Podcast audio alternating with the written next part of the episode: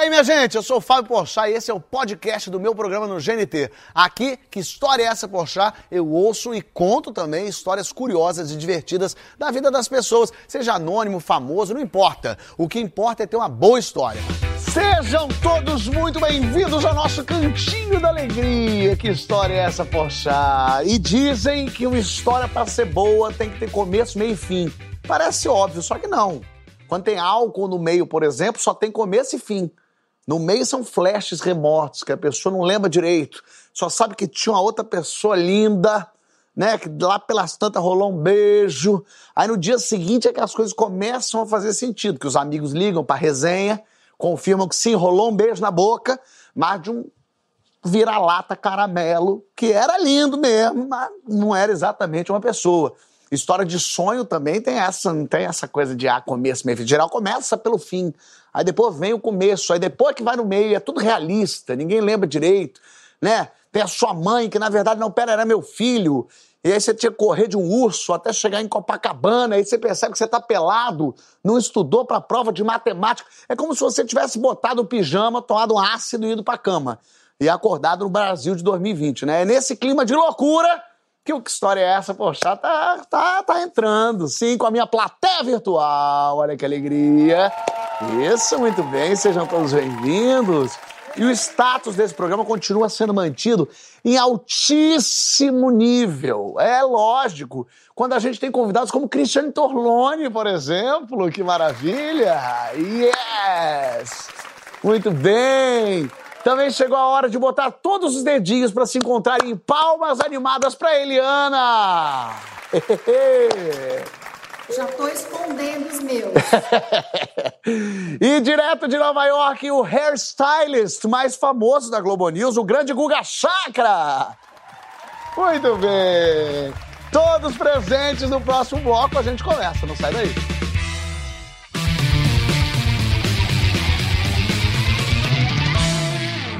Que história é essa? Pochá está de volta hoje recebendo Eliana, Cristiane Torlone, Guga Chakra, além da minha plateia virtual sensacional. E você sabe, quando, quando eu, eu, penso nos convidados do programa, eu gosto sempre de pensar um trio, que é um trio que diferentes, que você não veria junto. E eu pensei, poxa, esse pessoal vai ser muito curioso, vai cada um de uma emissora, vai ser interessante cada um de um lugar. Eles nunca devem ter se encontrado, se conhecido. Quando eu chego aqui, a primeira coisa que Cristiano Torlone fala é: Eliana, e como foi nossa viagem para Toscana?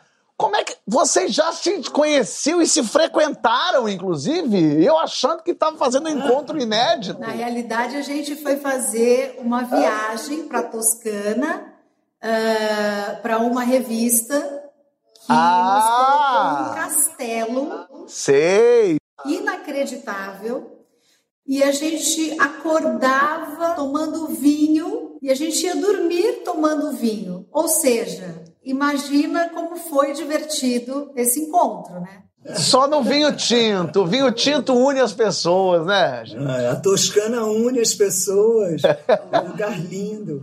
Agora, não sei se aconteceu com você, Leandro, lá conhecendo Cristiano Torlone, lá nos altos vinhos da Toscana, mas ela sem vinho nenhum geralmente causa umas confusões, né? Você não é boa de memória, não, né, Cris? Não, a questão de memória. Na verdade, eu, eu sou péssima. Esse departamento da memória é um departamento que tem que ser é, exercitado e treinado, porque, como toda boa aquariana, eu faço confusões assim originais. e, tipo quem? É, assim, eu sempre fui uma grande romântica, né? Assim, as pessoas que entram na minha vida, eu adoro presentear, surpreender. Eu acho que isso faz parte também, né, do ritual do amor, né? E, e os aniversários são oportunidades maravilhosas. Tem gente que odeia aniversário, né? Você só vai descobrir depois se a pessoa detesta aniversário. e eu adoro aniversário. Então, assim, teve uma época da minha vida que eu, eu promovia, assim, aniversário, surpresa e tal. E eu estava no meu é, segundo casamento. E... Eu gostei que, eu gostei que a Cris, ela pensou, tava no meu, parece Silvio Santos, era meu casamento de número dois, é... Exatamente. Exatamente. Eu fui fazer a conta para não errar, porque essas coisas também fica feio errar. E aí resolvi fazer uma festa linda de aniversário, gostosa. Aí fui chamando os Mas para você, a festa de, de aniversário para você? Não, não, para mim não. Você não dá uma festa de aniversário surpresa para você, né, Ué, não... Se você conseguir fazer isso. Tem gente que faz. Cristiano, você não sabe o que já passou por esse programa. Tem gente. Meu pai não, já me convidou para a festa fazer. surpresa dele. Ele falou: estão organizando, eu já vou te convidar, finge que eu não sei de nada eu já descobri ah, logo de bom. cara. Então eu já sei, eu tô, ah, sou. E é bom, porque é bom que você avise isso pra pessoa já saber, para você fingir surpresa, né? Oh, que alegria e tal. Mas você tava organizando a festa surpresa pro seu cônjuge do seu 02, tá bom. Daí fiz tudo, eu organizei assim um buffet maravilhoso. Ele gostava muito de jazz, aí botei uma pequena banda de jazz bacana também.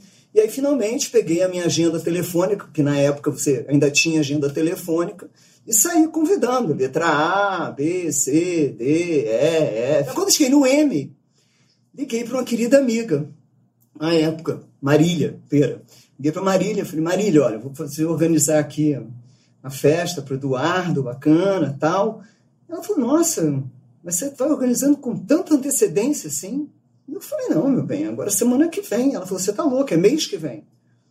Eu falei, Marília, claro que não é mês que vem. Né? Assim, tenho certeza que não é. É teu marido. Com ele, sei que não é. Ela falou: você está absolutamente errada. Eu namorei com o Eduardo, eu sei que o aniversário dele é mês que vem. Aí eu falei, Marília, o que, que eu vou fazer? Eu falei, nada, você também é aquariana, ele vai te perdoar, com certeza. Eu falei, mas não tem como desmarcar tudo, já, mar... já paguei tudo. Tô na letra M, não dá para voltar, é mais fácil seguir adiante. A não teve jeito, e já estava no final mesmo. Então, na verdade, foi uma festa de desaniversário. Ganhei uma bronca, porque na verdade ele falou: como é que você consegue errar tanto?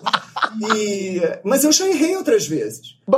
Eu, assim, eu desde criança eu chego um dia antes, um dia depois nos aniversários. Uma vez no aniversário da Glória Pérez, eu e o Vitor Fazano chegamos um dia antes, com a cesta, flores, bebida. eu sou péssima. De criança eu ia para festa em clubes, toda arrumadinha, bonitinha. A festa tinha acontecido um dia antes. Você, mas você deu a festa um mês antes, mas aí foi surpresa de aniversário ou você contou para ele e falou: olha, vou te antecipar uma Porque é uma surpresa que mata do coração. Porque no dia do teu aniversário, você entra em casa, 40 pessoas faz surpresa, você fala: tá bom. Um mês antes, todo mundo faz surpresa, você se joga no chão, você tem um infarto, você acha que é sequestro, assalto, que estão levando tudo da tua casa. Você sabe que o Eduardo era psicanalista, então eu achei melhor contar logo, porque aí ele já, ele já aproveitava e botava no, no combo do casamento, entendeu? Para entender por que, que eu estava comemorando um mês antes do aniversário dele. Talvez fosse um sinal que não fosse durar até o mês seguinte, então eu já estava resolvendo um mês antes. Você sabe que eu tenho um problema sério, é, não é nem com data, é com o nome das pessoas e com o rosto. Eu não sei quem é a pessoa e eu a, é, é, não faço a menor ideia se é uma pessoa famosa, se é parente meu, se é um fã, é, eu não sei mesmo, mas não sei assim absolutamente. Só que eu tenho esse problema gravíssimo, e, e inclusive no meio do, de entrevista. No meio do meu talk show, eu olho pro convidado que eu já estou entrevistando e eu penso, não é ela. Tem um demôniozinho que mora na minha cabeça, juro mesmo, que fica falando, Fábio, não é Cristiano Torlone. Aí eu penso, como é que não é? Eu, eu comigo, enquanto eu tô fazendo, eu comigo, minha gente, fala, ótimo, é Cristiano Torlone, pelo amor de Deus. Eu chamei no início Cristiano Torlone, conheço Cristiano Torlone, mas uma vozinha dentro fala assim, não é. Tu vai chamar, vai errar. Então eu aprendi a chamar as pessoas num, num, num gromelô, numa voz é, que não existe. Então, por exemplo, se eu fiquei na dúvida que você Cristiano Torlone e eu quero falar obrigado, Cristiano, eu falo obrigado, é, que falou aqui com a gente. Que, e aí a pessoa ouviu um negócio que ela acha que é o nome dela. Quem tá em casa acha que picotou a ligação e tá bom para todo mundo. Eu vou embora. Eu também tenho uma tática muito interessante que é uh, com relação a, a duplas sertanejas, né, que eu recebo no meu programa eu, eu sinceramente não consigo saber quem é o Chitãozinho Chororó. Logo a gente imagina que o Chitãozinho é o, o, é o menorzinho, o mais lindinho. Só que não é verdade. O Chitãozinho é o maior e o Chororó é o menor. Aí uma vez eu recebi uh, o Chitãozinho Chororó em uh, no programa, que é na minha casa também, e aí eu falei, gente, quem é o Chitãozinho? Começou a me dar um bug. Aí comecei, eu me dirigia a, ao Chitãozinho chamando Chitãozinho Chororó, você.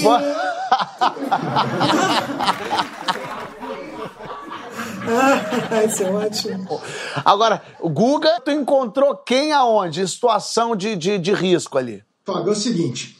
Eu tenho que nadar todo dia, até antes da pandemia, porque depois da pandemia ficou inviável, porque fecharam as piscinas. Mas enfim, eu morava em Buenos Aires, eu era correspondente é, da Folha de São Paulo em Buenos Aires. Faz tempo, eu era novinho, tinha 22, 23 anos no ano 2000, e era um momento que o vice-presidente da Argentina ameaçava renunciar ao cargo. Ele tinha brigado com o presidente naquela época da crise econômica argentina, e até pela situação surreal, vice-presidente renunciar. Em geral, ele espera o presidente renunciar para assumir. Geralmente, o vice-presidente aqui no Brasil escreve carta de próprio punho, toma o poder, é outra Sim. história, né? Não renuncia. É lógico, né? O normal é você esperar, mas ele ameaçava renunciar ao cargo, assim. E daí tinha aquela coisa, a, a Folha falava, vai lá para a porta da casa dele. Meu Deus do céu, só que época tinha vantagem, poxa, que não tinha coisa da internet em tempo real. Então você tinha até o final do dia né, para chegar na história, para mandar para o fechamento do jornal, que sairia no dia seguinte na edição impressa. Então você não mas... precisava estar às seis da manhã na casa do vice-presidente, você podia dar a tua nadadinha legal. Aí fui nadar, né? Aí saio da piscina, né? Entro no vestiário e quem estava lá pelado, completamente nu? O vice-presidente da Argentina, Carlos Chacho Álvares. Ele estava no, no, no vestiário peladão, tinha ido nadar também. Também, não, ele tinha que jogar tênis. Agora, é o vestiário de clube, né? Que, que, é uma coisa surreal, né? Que, que você fica vendo os homens pelados, aquela situação. e tem uma coisa em vestiário masculino muito curioso, que é porque eu não fui criada assim em vestiário com homem pelado também, porque gente que é de clube é muito assim. E homem que fica pelado na frente do outro, fica pelado normalmente, né, Guga? E vai, vai seca aqui normal, abre aqui, ô, oh, rapaz, como é que tá? Tudo bem, Guga? Tudo certo? E joga toalha, vai pelado, e faz coisa pelado. Não veste a cueca, não, já tá seco, mas fica pelado. É uma confiança de quem tem genitália comprida, que vai andando, e vai tranquilo aqui, e vai arrumar as coisas, e vira, e você fala, você pode, por favor, só botar, arruma a toalha, bota um negocinho aqui, fico eu sendo obrigado a ver a catedral bater o sino aí. É, daí eu fiquei pensando que a Folha de São Paulo, eles são muito, é, como fala, eles querem ali, né? Você tem que dar o furo de reportagem né, antes do Estadão, do, do Globo, né, eles ficam em cima. Eu falei, puta, né, será que eu peço a, a entrevista pro, pro vice-presidente pelado? Ia ser muito curioso, né? Olha, perdão, eh, no, no, no sé si, si, si eh, perdón, estoy mirando su, su cosita. É possível uma entrevista depois? Como é que faz esse contato com o vice-presidente pelado num, num, num negócio? Aí eu falei, não, não, não vou entrevistar, mas vou puxar papo, né? Daí eu falei, ô, oh, senhor, senhor vice-presidente, Carlos Álvarez, como está, né? Ele falou, oh, muito gusto, como está? E vocês de onde, né? Que eles daí não, não captavam direto que eu era brasileiro, que era uma coisa estranha, porque eu tenho cara de argentino, mas tenho um leve sotaque falando espanhol. Eu não passo, eu passo a imagem de um argentino na, quando a pessoa olha, mas daí vê que é, que é, que é brasileiro. Eu falei, não, eu sou de Brasil, né? Aí ele veio com aquele papo que é comum de Argentina, é Brasil, me encanta Brasil, eu conozco bem, no? Florianópolis, eh, Búzios, sim, sempre, né? Aí fala, achar cerca de Porto Seguro, Real da Ajuda, eles vão botando a, a, as que eles têm, né? E não é o caso dele, né? Que ele perguntou, pelos teres no de em São Paulo, de Brasil, eu falei, eu sou de São Paulo, não foi o caso dele, porque em geral o argentino, quando você fala que é de São Paulo, ele vira e fala, oh, São Paulo, muito industrial, não? Yo conocí una vez cuando me fui a Madrid, parei no aeroporto, me pareceu bueno, não? Pero bueno. É, mas enfim. Mas peraí, isso tudo, esse papo falando... todo de São Paulo, ele pelado ainda, como estava, continuou. E você estava como, hein, Guga? Sim, não é nem o interesse meu, mas é do Brasil. Você é vestido também ou era um papo de dois não, homens tava, pelados falando sobre saído, trivialidade? Eu tinha saído tinha saído da piscina, tava de, de, de, sunga, né? Que você fala sunga no Rio, eu falava maiô. É. É, e com óculos na mão. E nesse clube precisava usar a touca. É, então tava com touquinha, porque quando não preciso usar touca, eu não uso touca, aliás, por isso que o cabelo fica assim, porque. Tá explicado, então. Olha que interessante. Não é, porque às vezes você sai do clube, aquela coisa de. Daí você, você fica, você sai, se troca direto, e você vai tomar banho depois, só que o cloro danifica o, o cabelo. Mas agora nem tem essa desculpa, porque eu estou nadando uma ou duas vezes por semana quando eu não estou com carta de motorista aqui, tenho que convencer minha mulher, a gente comprou um carro usado na pandemia para me levar para Connecticut, para nadar no mar lá, porque aqui nas praias de Nova York tem, tem tubarão agora. Daí vai para Connecticut. Olha que curioso. O Google ele vai fazer tanta conexão que ele saiu de um homem pelado no vestiário para as praias de Nova York que estão com tubarão. São é, feios. É... São muitas sinapses, Guga. Vai, e aí? Aí você tá lá com o homem pelado. Me conta que eu tô interessado nesse homem pelado. Nunca achei que fosse dizer isso.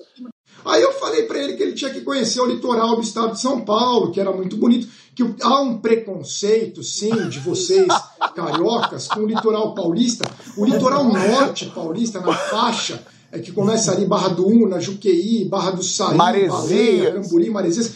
A Eliana é prova disso é muito bonita, mais bonita que o litoral O Guga Chakra, ao invés de entrevistar o é, vice-presidente, é... ele fez uma matéria do caderno de turismo da Folha Não, sobre as praias paulistanas mas... e como o vice-presidente Chacho deveria terminar. conhecer. Aí, dias depois, o Carlos Chacho Álvares renunciou ao cargo na Argentina e caiu no esquecimento. Hoje nem se fala mais do, do Carlos Chacho Álvares na Argentina, né? Desapareceu. Mas deixou lembrança para você, né, Guga? Deixou. É, aí eu estava de férias no Brasil, estava ali de carro, chegando ali na praia de Juqueí, no, no, litoral norte paulista, esse que eu disse que é, que é muito bonito. É, e daí quem que tá com aqueles shorts Adidas, anos 80, que usavam shorts da Adidas, assim, que é uma coisa bem de, de argentino, com barba por fazer, sem camiseta, carregando um pãozinho. Não. Eu tinha de comprar pão na padaria. Carlos Tchatcho Álvares. Você é praticamente o garoto propaganda do litoral paulista. Você convenceu aí, o vice-presidente da Argentina. Aí eu, eu parei o carro e falei, ah, o senhor é Carlos Tchatcho Álvares, vice-presidente da Argentina. Aí ele falou, sim, sim. Eu falei, ah, ele falou, como sabe? Eu falei, não, eu me acordo, eu vivi na Argentina. Tu não, você não falou assim? Não me recuerdo tus currones, não chegou a entrar nesse. Não, não, fico, fico, fico tímido. Fica, dá, dá, que uma coisa na, na, na daí fica daí seguir em frente, até porque ele perdeu, perdeu o, o, o impacto. Mas essa coisa, em vestiário você vê cada cena. A pessoa que... encontra o homem lá, fala, faz a propaganda de São Paulo, encontra depois. Você tinha que receber um dinheiro. Agora vem cá, então, já que você está fazendo aí a, a propaganda da, da, do litoral paulista, qual a praia mais bonita do litoral paulista, Guga? Fala pra câmera. A mais bonita é Juqueí. É Juqueí não, é Barra do, é Barra do Saí, mas é que é onde minha mulher tem casa. Mas é bonito mesmo. É bonito, é bonito. Você tem razão, é bonito.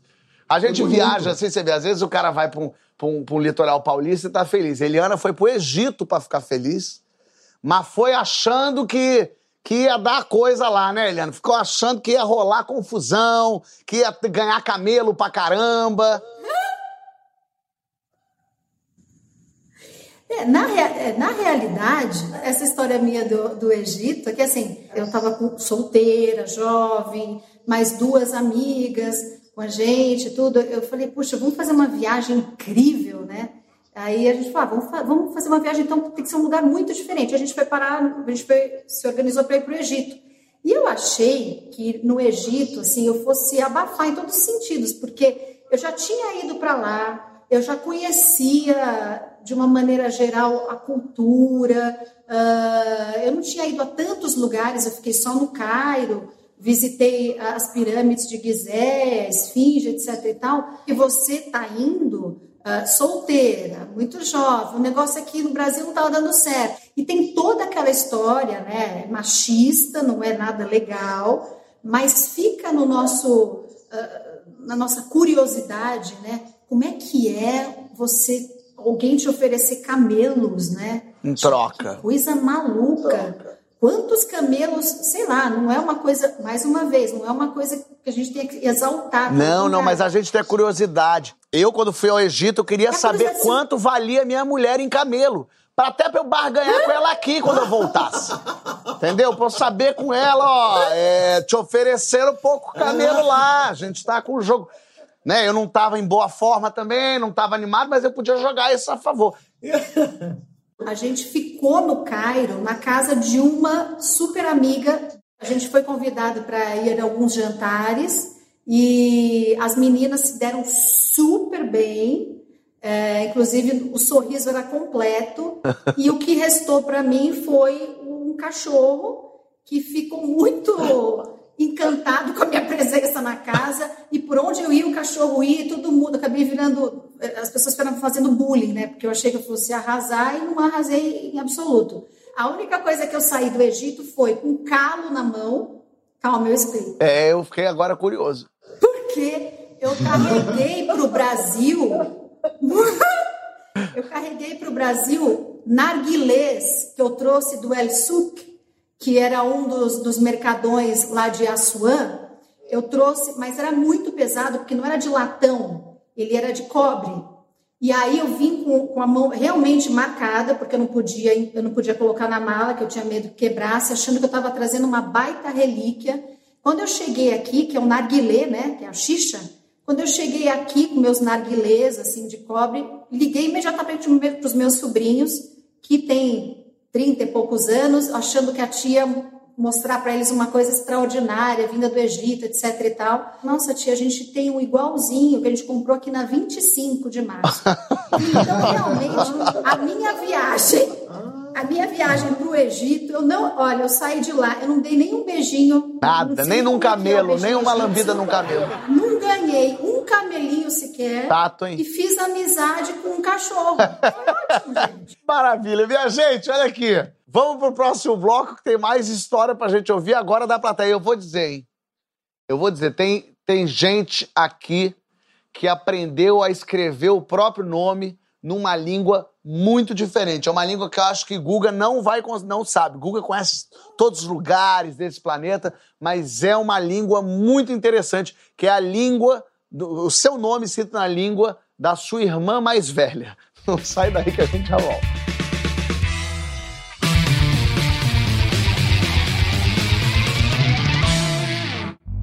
Que história é essa, Poxa? Está de volta hoje recebendo Cristiane Torlone, Eliana, Guga Chakra e toda a minha plateia virtual. Sim, sim. E mas agora, agora Brasil, eu quero que você pare e pense nesse nome. Adriana de Souza.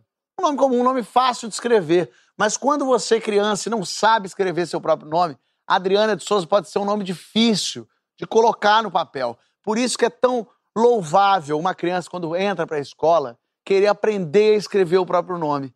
E eu estou aqui com ela, que vai contar uma história linda sobre como ela aprendeu a escrever o próprio nome. Adriana, vem para cá falar com a gente. Que bonita essa história de infância que você vai contar para a gente, Adriana. Ai, Fábio. A história das pessoas tão bonitas, histórias maravilhosas. A minha é tão bagaceira. Mas vai assim mesmo, né? Pra bagaceira a gente gosta, a gente gosta. Fala aí, você tinha quantos anos na sua história? Eu tinha sete anos de idade e eu sou a mais nova de quatro filhas, né? E próximo da minha idade tinha a minha irmã Daniela, que ela tinha dois anos de diferença, e que a Daniela é um demônio. A gente vivia se brigando, vivia se batendo, ela vivia aprontando comigo, mas a gente estava sempre junto. Até hoje é assim. E aí eu pedi para Daniela me dar um, uma ajuda, porque era ia ser meu primeiro dia de aula, dali um ou dois dias. E eu estava muito nervosa, porque eu não sabia escrever meu nome, eu não tinha ido para aquela pré-escola, né, para educação infantil, que a gente chamava de prezinho. Então eu não sabia escrever meu nome e estava ansiosa. Aí eu falei para Daniela, Daniela, vou, vou fazer um parêntese, porque a Daniela era aqui, batia em todos os meninos da escola, batia nas meninas da escola, revoltada, fugia de casa. e eu era super quietinha. E tu foi pedir ajuda pro demônio. E você, inocente, com uma pequena libélula, foi pedir ajuda pra esse capeta que dava porrada até na diretora. Ah, e aí? Eu falei pra ela, Dani, me ensina a escrever meu nome nesse caderno que aí quando chegar o meu dia de primeiro dia de aula eu vou saber escrever. E aí ela pegou um caderno e escreveu no topo do caderno caralho. com letra, com letra de forma bem bonita para dar para saber escrever. Foi um caralhão bem escrito. Aí eu peguei aquele caderno e falei, nossa, meu nome é muito bonito. E comecei a escrever inúmeras vezes. Repetir, né? Copiando. E aí eu escrevia caralho, caralho, caralho. Olha que boa aluna. Ela escreveu caralho uma caralhada de vezes até decorar, né, Adriana? Eu escrevi umas três ou quatro páginas ali de caralho pra eu estar preparada no primeiro dia de aula. Pai do céu. E aí chegou o fatídico dia e minha história podia acabar por aí, mas não. A professora falou assim, todo mundo sentadinho, ela perguntou: quem sabe escrever o nome? Eu fui a primeira a levantar a mão. Eu. Menina, eu sei, sei muito! Eu sei, e se quiser, eu escrevo com a esquerda! Algumas crianças não levantaram a mão, eu levantei. Aí ela falou: quem sabe escrever o nome, vem na lousa e escreve o nome. Eu fugi, corri pra lousa, fui a primeira a chegar. Não, e foi se sentindo bem, né, Adriana? Foi olhando para aquelas crianças que não foram pensando que você é uma vergonha para as crianças de 6, 7 anos. Olha que, que nojo que eu tenho de vocês que não sabem escrever o próprio nome. Suas ignorantes, suas crianças burras. Foi humilhando, né? Você Pois foi é. com gosto. Pois é. Eu cheguei na lousa, fui lá e tal, meti o caralho na lousa. Voltei em câmera lenta pra minha, pra minha carteira, sentei bonitinho fiquei admirando. Fiquei olhando de longe, vendo se eu escrevi direitinho, se eu fiz igual a Dani tinha me ensinado. Aí a professora olhou, achou estranho e falou assim: De que esse nome aqui? Eu falei: É meu, sou eu. Rapidinho. A Você deve ter pensado, essa professora achou tão bonito, achou tão bem Foi escrito, exatamente. com essa letrona iniciando bem, né? Terminando com LH. Que é isso, LH? É um negócio bonito. Eu estava muito orgulhosa, porque a Daniela tinha me falado que tinha uma menina na sala dela, a Dani me contando, que era muito CDF, perfeitinha, bonitinha, arrumadinha, e que o caderno dela era a coisa mais linda. Sabe aquela criança que tinha letra linda, que nunca apagava, nunca errava? E aí ela- a Dani me contava que a- toda hora a professora pegava o caderninho dela e ia mostrar pra diretora, tão lindo que era. Quando a professora perguntou qual era meu nome, eu falei, nossa, eu fiz tão lindo esse nome que ela tá, vai, vai me chamar pra levar pra diretora, pra, pra diretora vir ver também que graça que é meu nome. ela me pegou pela mãe, me levou pra diretoria e eu fui feliz da vida. Você praticamente dando tchauzinho para as outras crianças, falando, chupa! Ah, falando, Ah, primeiro dia, eu já arrebentando. Voltei para a sala de aula e nada aconteceu. A professora, acho que ela ficou tão constrangida que ela nem falou para mim. Eu só percebi que nos próximos dias ela tinha um, um empenho muito forte em me ensinar a escrever meu nome. Quando ela escreveu o meu E nome, você perguntando, mas esse nome tá diferente do que eu aprendi. Ela falando que você aprendeu em aramaico, Adriana. Você aprendeu numa língua já morta. E agora, é. é, a gente vai te ensinar no português, né? Quer dizer, você aprendeu numa língua é, que, inclusive, quando se usa a língua nisso, enfim, língua. é, bom, vamos seguir. E aí você. aí a professora. foi só quando eu aprendi a escrever o meu nome de verdade, Adriana, que eu percebi que o que eu escrevi estava errado. E aí também teve essa parte de descobrir o que, que era que eu escrevi. E aí, quando eu fui perguntar pra Daniela, ela falou na maior, assim, sem se preocupar. Ela falou, ah, escrevi caralho. E a criança ainda perguntando, porque ela apanhou duas vezes, por escrever caralho, depois perguntar, mamãe, o que é um caralho? Pra mãe falar assim, ô minha filha, deixa eu. é, pe- pega o sabão, meu amor. Pega o sabão que a gente vai limpar essa boca dessa Adriana. Adriana, obrigado por compartilhar o seu caralho com a gente, ou com a sua história com a gente. Agora, Obrigada. se tem gente que comete erros porque foram é, levadas a cometer esse erro, às vezes uma atitude própria nossa pode prejudicar a nossa vida. É o caso de Bel, que está aqui presente. Tudo bem, Bel? Tudo bem, Fábio. Flamengo na final da Libertadores, um sonho inacreditável, né? Sonho. É, eu era bebê e de repente, fazendo 40, tá o Flamengo na final da Libertadores. E aí você tem que ir. Um Flamengo no final da Libertadores, tu tem que dar teu jeito. Não, eu tava pensando, mas aí meu irmão, né, pessoa bem sucedida, falou: Bel, eu vou, vamos comigo, eu te dou a passagem, vambora. E eu falei: vambora. Pô, de mão beijada, ó, coisa boa, vai ver o Flamengo. Aí começa a saga. O jogo mudou pro Peru, o estádio com metade da capacidade. Automaticamente eu perdi o meu ingresso, porque eu não era sócio torcedor, era só o meu irmão. Aí comecei a pensar o que, que eu vou fazer. Liguei, liguei para uma amiga minha que tinha ficado três meses no Peru trabalhando no Pan-Americano de Lima. Liguei para ela e falei, amiga, você conhece alguém? Me ajuda? Ela falou, Bel, não sei, mas qualquer coisa eu te falo. Aí eu já triste, né? Amuada, aquele sonho foi embora. Dia seguinte, toco o telefone. Quando eu vi que era ela, já deu aquela alegria. Aí ela ligou e falou: Bel, tá sentada? Eu falei: tô, ela. Você quer entrar em campo segurando a bandeira do Flamengo?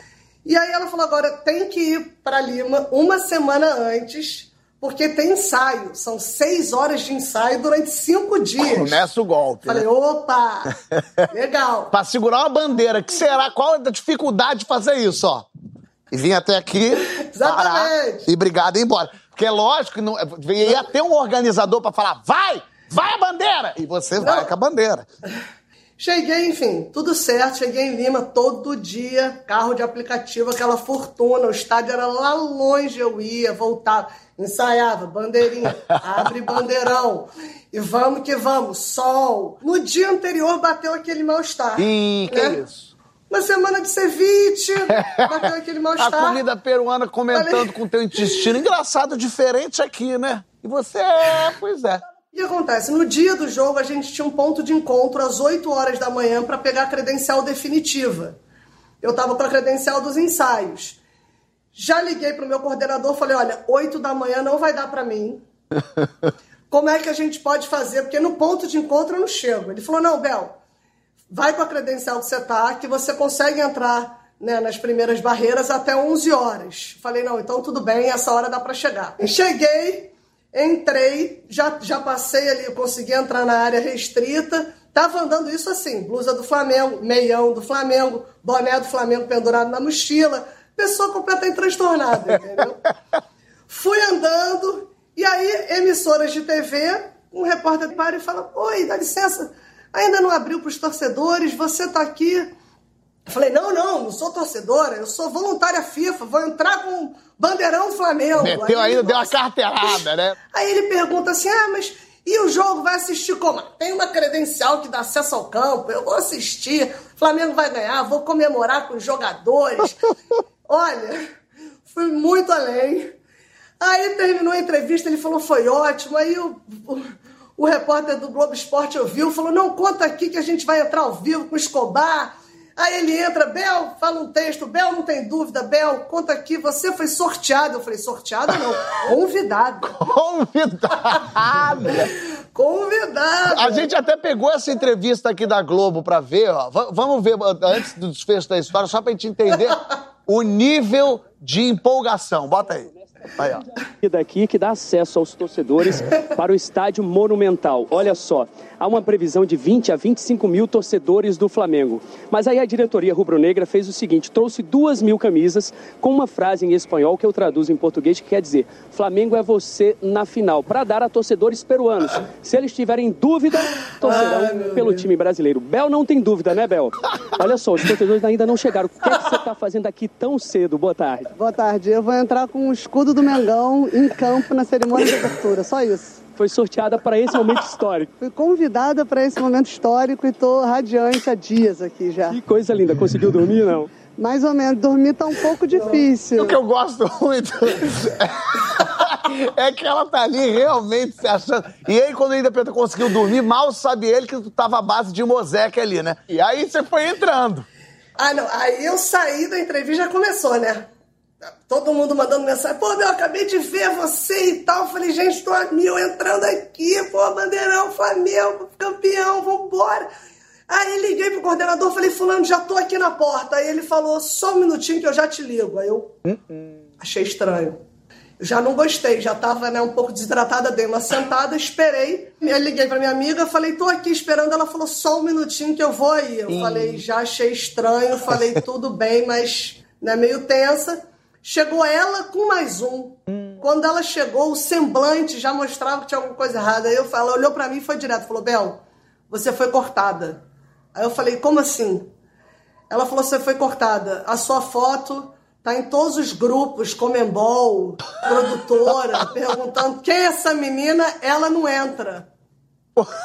Aí eu caindo em prantos, né? Eu tô aqui uma semana, eu tô ensaiando todo dia.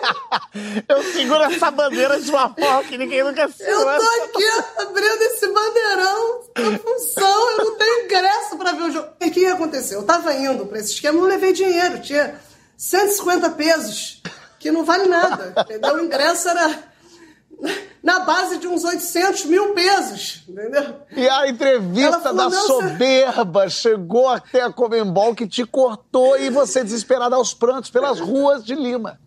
Cara, pensei, acabou, já era, não vou ver o jogo, assim, já semi-deprimida. Aí recebo um cutucão. E ó, Aí recebo um se é cutucão. cutucão é brasileiro, e que aí- quem cutuca no mundo é brasileiro. E aí eu viro um flamenguista, ele falou, oi, você tá querendo ingresso para Eu falei, eu tô, porque eu ia entrar com o bandeirão, mas me cortaram. Já deu agora?" toda a entrevista da ESPN, só que deprimida. Aí, já vim com a resenha pra ele. Ele, não, tudo bem. E Eu, olha, eu tenho um outro ingresso, não consegui vender pelo que eu queria, não vou vender pra ninguém do River Plate, eu vendo pra você. Eu falei, pelo amor de Deus, você vem. Mas quanto você tá querendo? Ele, não, pode ser o que eu paguei, 180 reais. Eu falei, não acredito, não. Eu compro, mas olha só, eu não tenho dinheiro aqui. Mas assim, pode confiar em mim. É a pior possibilidade. Olha só, eu te dou 100 pesos, eu tenho aqui 150 pesos. 50 eu preciso beber uma água, que eu não tô bem, tô desidratado. Mas te dou 100 pesos agora. Eu sou do Rio, pode confiar, mais ou menos, né? É, Histórico era bom. você só deu Mas, argumentos enfim, horríveis te- pra eles. Você já tava assim, eu vou te dar um cheque calção. Você me deposita aí só da, pra daqui um mês. Eu falei, eu te dou meu telefone. meu- Você quer ficar com meu passaporte? Eu deixo com você meu passaporte. Não tem problema, fica com meu passaporte. Ele falou, não, não precisa. Peguei aquele ingresso, garrei naquele ingresso, fui voltando naquele caminho. Aí eu entrei, quando eu tô ali procurando, achei a minha amiga. Meu Deus! Assistimos o jogo, que tinha tudo para ser um momento difícil depois de tudo isso, né? E aí o Flamengo E de te dá de virou aquela presente maravilha. dos cinco minutos finais. Eu achei que foi para mim. Foi pra você. Olha, eu pensei o seguinte: Deus tirou de mim o gramado, porque todos os voluntários assistiram do gramado, tiraram foto, Bruno Henrique, Gabigol, Taça, Mister, Júnior, Jesus, tava todo mundo lá no gramado. Ele tirou isso de mim, mas me deu o título. e valeu a pena. a Já gente tá valendo, pelo amor de Deus. Gente, aí loucura total, mas foi, eu fui assim, do, do melhor pro pior, pra de repente pro melhor de novo. E ela volta no próximo programa pra falar sobre a ida dela pra Dubai, pra assistir a final da... Opa! Olha que Exatamente, como voluntária FIFA. Como voluntária FIFA. No próximo bloco, a gente volta para ouvir o que, que os nossos convidados têm a dizer sobre a vida deles. Será qual será que é a primeira lembrança da, da infância, da vida de, de, de Guga Chakra? Será que é ele como um pequeno mancebo nadando nas praias de Barra do Una? Não sei, vamos descobrir. A gente vai saber qual foi o primeiro crush famoso de Eliana. A gente vai também saber o que, que Cristiane Torlone quer que tenha no céu para ela poder entrar. Sai daí que a gente já volta.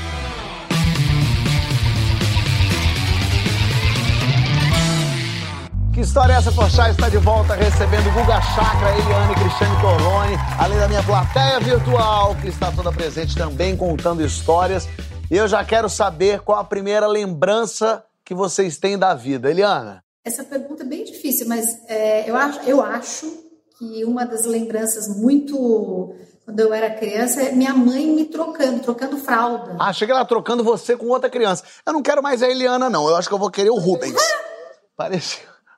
Trocando a fraldinha, bonitinha. Mas você lembra, assim, da- dessa imagenzinha das, das suas pernetas, assim, ela trocando? Eu lembro, da, eu lembro do rosto dela. Na época, era fralda de pano, né? E eram uns alfinetões desse tamanho, assim, ó. Eu lembro da cena, ela com o alfinete, não é tão romântico, com o alfinete aqui, assim, e ela, eu lembro da cena dela, tipo, me embrulhando, assim, né? Sim. Com o alfinetão, e daí pegava o alfinete e, e prendia toda aquela emaranhado de fralda. Tenho essa cena, assim, que eu nunca tinha parado pra pensar nisso. É, bonitinho. isso. Guga. Eu acho que é da Copa de 78. Eu sou de 76, que sou bem conservado, mas é, eu acho que foi que eu lembro de ver a Copa de 78, mas talvez seja uma, uma ficção na minha memória e seja até a Copa de 82. Mas 82 eu lembro bem. É, Valdir Pérez, Leandro Oscar, Luiz Ingê, Falcão, Sócrates e Cerezo, mas eu acho que é a imagem da, da Copa de 78 na Argentina. Boa. Cris. Ah, interessante essa história de lembrar da mãe, né? Eu lembro do rosto da minha mãe. É, lembro do colo. Eu mamei até dois anos e pouco, né? Então, assim, também alarga essa, esse campo da memória, né? Mas eu lembro desse desse tom rosa meio flu. A mamãe é uma mulher muito clara. E eu me lembro do colo dela. É, assim, é um lugar assim de refúgio até hoje. Assim, essa é uma lembrança refúgio.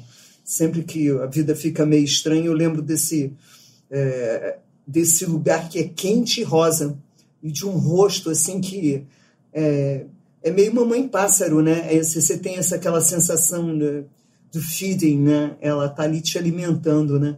E aí, se puder voltar, pode voltar de, de qualquer jeito. Você quer voltar como para a vida, hein, Guga? Eu, eu, eu, queria ser atleta olímpico, queria ter disputado Olimpíada no polo aquático. Olha, um atleta do polo aquático. Eu joguei polo. É, daí, se, se puder, teria sido treinado mais sério e ter sido medalhista no polo aquático. Boa, boa. Cris? Ah, meu amigo, eu acho que eu tive tanta sorte na minha vida de, de poder ser essa contadora de histórias e ter vestido tantas peles em cima da minha pele. Eu acho que não sei quanto tempo de vida eu tenho, mas assim, depois de 45 anos de carreira, eu já fui tanta gente que. Gente, eu tenho certeza que eu não, eu não gostaria de voltar a ser, não. Eu gostaria de voltar sendo um sei lá, uma frequência, talvez. Uma assim, frequência? Assim, solta no cosmos, sabe? Curioso, gostei. Eliana? Cara, igualmente, sou muito feliz da maneira que eu tô, mas se eu pudesse voltar na figura masculina, com a essência feminina, talvez um homem feminista que lutasse mais pela igualdade, pelos direitos de todos, é, pode ser desde um pai de família, pode ser desde um grande homem, de uma pessoa que possa falar pelo povo, mas eu acho que uh, uma figura masculina que pudesse ser feminista e lutasse pelos direitos das mulheres. Boa. Acho que seria bacana. Qual foi a maior loucura que você já fez pela tua profissão, Cris? Ah, nossa, isso quase que. Ah, bom, não deu separação, porque a separação já tinha acontecido. Foi numa gravação de um, de um seriado, logo no começo dos seriados, teve um seriado chamado Amizade Colorida. O, uh, o ator principal era o Fagundes. E nós tínhamos uma gravação é, na Pedra Bonita, aí no Rio de Janeiro. E uma gravação cedíssimo, e a personagem tinha que voar de asa delta. E, como todas as gravações, a gente sabe que às vezes atrasa, demora. E eu comecei a ficar encantada por aquilo. Eu falei, nossa, isso é uma coisa maravilhosa, puxa, um dia lindo. e aí, na hora da gravação, depois de três horas, eu falei, quem estava dirigindo era o Denis Carvalho, que eu tinha sido casada com ele, pai dos meus filhos e tal. E eu falei, Denis, eu vou voar. Ele falou, mas não vai mesmo, vão achar que eu te obriguei a fazer isso. Eu falei, mas imagina, tá lindo o dia, sol, céu de brigadeiro, de jeito nenhum. O cara tá aqui dizendo que é seguro, eu sinto que é seguro. Você não vai, você vai escrever num papel que eu não te obriguei a voar nisso. Eu falei, imagina, não precisa, eu deixo declarado, ó, vou por vontade própria e tal. E foi maravilhoso, cara, porque eu fiz um voo com um campeão maravilhoso, aquele desejo que todos nós temos de ver esse Rio de Janeiro, que na época ainda era muito lindo. E foi lindo. Que bom, foi lindo, que bom. inesquecível. Muito bom. Eliana. Tô viva. Tá viva, já tá valendo. Eliana, qual foi a maior loucura que você fez pela tua profissão?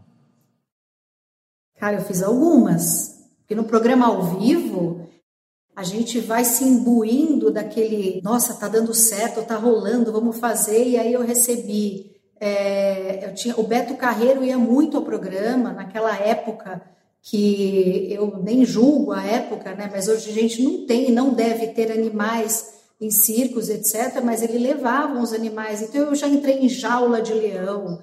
Eu já um elefante já passou por cima de mim, eu deitei no chão, ele passou por cima de mim. E na África do Sul, eu já mergulhei com tubarões brancos. Então, acho que eu já fiz algumas loucuras, viu? Que Tá poderia bom. ter dado ruim, como falam nos dias de hoje. Graças a Deus, nada de mal aconteceu, eu tô por aqui. Deu certo. Guga? Acho que foi para a Síria entrevistar o Bashar al-Assad, o, o líder sírio, o ditador da Síria, o Bashar al-Assad, ainda antes da Guerra Civil. Mas pegar um avião e ir para a Síria e entrevistar uma pessoa. E aí isso me marcou muito, porque depois ele virou essa figura global pela Guerra Civil da Síria, por todo o drama, e conhecer pessoalmente aquela pessoa e ver como ele é, porque na verdade quando você está pessoalmente com o Bashar al-Assad, ele, é- ele, é- ele lembra uma girafa, né? Que ele é alto, com o pescoço assim meio inclinado e é um nerd. Ele é bem nerd, o jeito dele de nerd com uma timidez e pensar que essa é a figura, é, é- é esse ditador ao mesmo tempo, que daí você é, é- é muito complexo que você vê mesmo que é o ser humano, porque ali ele parecia um médico que ele é, né? Ele é oftalmologista, se for pensar, um oftalmo que virou esse ditador, é, altão, o é jogador de basquete e é fanático pelo Sócrates, pelo jogador de futebol é, Sócrates da seleção Não. brasileira e pela seleção de 82. Queria até saber que o Sócrates era médico, ele tinha uma grande admiração pelo Sócrates, que ironicamente era um grande democrata É, da democracia defensor da corintiana. Democracia, democracia corintiana. Então é, é, é isso aí, mas para entender o ser humano, que era aquela, aquele cara que parecia uma girafa, tímido, com pinta de nerd, fanático pelo Sócrates, é o ditador da Síria, que causou toda essa guerra da Síria. Então é, é- é muito surreal. Muito louco mesmo. E aí, quando a gente é criança, a gente é meio apaixonado por, por algum artista, né? Alguém que a gente olha e bota pôster no quarto, tem caderno. É o nosso primeiro crush. Qual foi seu primeiro crush famoso, Guga? Simoni, Simoni, do Balão Mágico. Simoni do Balão Mágico, é. Eu ia falar a, a Jo Penteado da novela Gata Comeu, que é a Cristiane Tornor, que era filha do Horácio Penteado na novela e namorava o professor Fábio na ilha, na ilha deserta. Mas, mas foi, a, foi a Simone. Simoni, o Cristiano. Ah, eu tive assim, foi, era um bailarino. Esse foi um primeiro bailarino do Opéra de Paris que dançou no Brasil. Chamava-se Cyril Atanasoff. Era um bailarino maravilhoso. O meu pai na época era foi diretor do Teatro Municipal do Rio de Janeiro. E aí eu tive a oportunidade de frequentar o Teatro Municipal, assim, começo dos anos 70. E, e a gente assistia os ensaios antes, né, da- das apresentações. E é bonito, né, quando você se apaixona assim de um lugar que é, é, você não quer ter a pessoa para você, né? A arte da pessoa é que te Sim, apaixona, sim. né? Lindo bailarino. Ótimo. Eliana. Ah, eu já não, eu queria ter essa pessoa para mim. Aqueles olhinhos azuis, aquele jeitinho todo especial, aquele homem, tipo, nossa, super aventura naquela moto.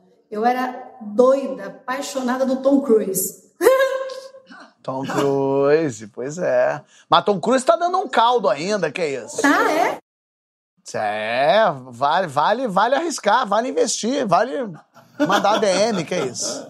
Não, não. O meu Tom Cruise tá aqui em casa, cuidando das crianças agora. E com quem que não está mais entre nós que você gostaria de ter trabalhado, Eliana? Cara, é a avó do meu filho, Elis Regina.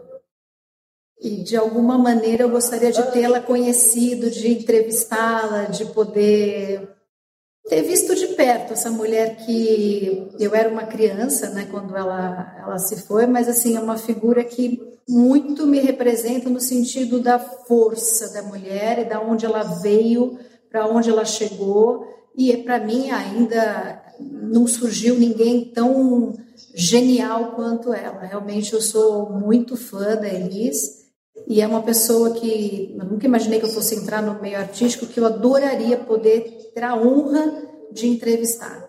Boa. Guga? O, o Paulo Francis, é, que, que, bom, adoro Manhattan Connection, até tô transitoriamente no, no programa, né, durante o período da pandemia. Sou amigo do Caio, sou amigo do Lucas Mendes, do Pedro Andrade também, mas seria com, com o Paulo Francis, é, se ele ainda tivesse, ter, ter, poder ter feito uma Manhattan Connection com ele. Ótimo. Cris? Ah, o Paulo Altran, sabia, Fábio? O, o, Paulo, ele, por conta da, da história dos meus pais, da EAD, de uma grande carreira longa, eu tive a oportunidade de, estar muito próxima dele na minha infância. E ele sempre foi um, um homem assim luminoso uh, e um grande mestre e assistiu espetáculos meus, estreias minhas, e eu ficava assim com aquele, sabe, aquela, nossa, que, que, dia que a gente vai entrar no palco, de repente fazer uma novela, uma comédia, que ele, ele tinha uma pegada de comédia incrível, enfim, e isso não aconteceu, mas assim, no meu coração, assim, teria sido Paulo Altran, com certeza. Muito bom. E aí, chegou no céu, vai estar tá lá nossos amigos, nossa família, um monte de gente legal. Mas o que, que é que tem que ter no céu para você entrar, Guga? Piscina, piscina, piscina, sem dúvida alguma. Tem que ter uma piscina para nadar, senão não, não dá. Senão tu não, se não tiver piscina, tu, não, tu, nem, tu, nem, tu nem pisa lá. Gostei. É. Eliana, o que, que precisa ter no céu? Cara, além do afeto de mãe, uma praia, praia, alguma coisa que eu pudesse me conectar com a natureza. Eu ia ficar muito feliz se tivesse. Cris? Ah, tem que ter Fernet Branca. Se tiver Fernet Branca, é o céu. Se não tiver Fernet Branca, não é o céu, nem entro. Com certeza no inferno vai, vai ter. ter. Então eu vou direto para lá, feliz da minha vida. Pelo tem que ter um negocinho, senão não faz sentido, né, Cris? Tem razão. Não, pro céu, só se for, que senão vai ser uma chatice do tamanho do bonde, né? Então, vamos animar esse céu, né? E para terminar, o que, que vocês querem escrito na lápide de vocês, Cris? Uau, lápide? Essa é uma pergunta definitiva, né? Bom, eu espero não ter nenhuma lápide porque eu não quero ser enterrada. Isso eu já novamente deixo público, porque eu quero ser cremada. eu também. Eu com certeza quero ser lançada lá no mar e vou correr de braços abertos para os braços do meu filho que está lá, virou partícula cósmica nos braços de Pachamama, cara. É bom, é bom. Quero. Mas se tivesse uma frase para definir esse momento que fosse colocado simbolicamente. Ah, aqui jaz alguém que lutou para esse planeta continuar azul. E se eu puder contribuir para isso, como uma partícula dele continuar sendo azul, a minha grande luta por esse planeta vai continuar existindo depois de mim. Boa, boa. Eliana? Fui feliz, volto já. Guga. É, bom, primeiro também deixo público, prefiro ser cremado. É, mas se tivesse que ter uma frase, é, nadou na vida. nadou, esse nadou, e todos vocês nadaram de braçada aqui nesse programa. Obrigado de verdade pela participação, pela presença. Foi incrível ter vocês, ter todo mundo aqui. Pessoal de casa já sabe que se for pro Egito, liga pra Eliana que ela tem o contato dos homens bom lá. Mas que as amigas têm, que as amigas é que tem esse contato antigo de lá. Ou se você também for para o litoral paulista, já sabe quem vai encontrar nadando na praia lá. Não, não é o Guga, não. É o vice-presidente da Argentina pelado. Foge desse cara, hein? Esse cara vai vir atrás de você. E se você quiser fazer essa viagem, bota no seu calendário, mas liga um dia antes para Cristiane Torlonge, senão ela vai aparecer dois meses depois lá, que ela é dessas. Mas a gente está aqui toda semana, isso você já sabe. Valeu, minha gente. Tchau, tchau.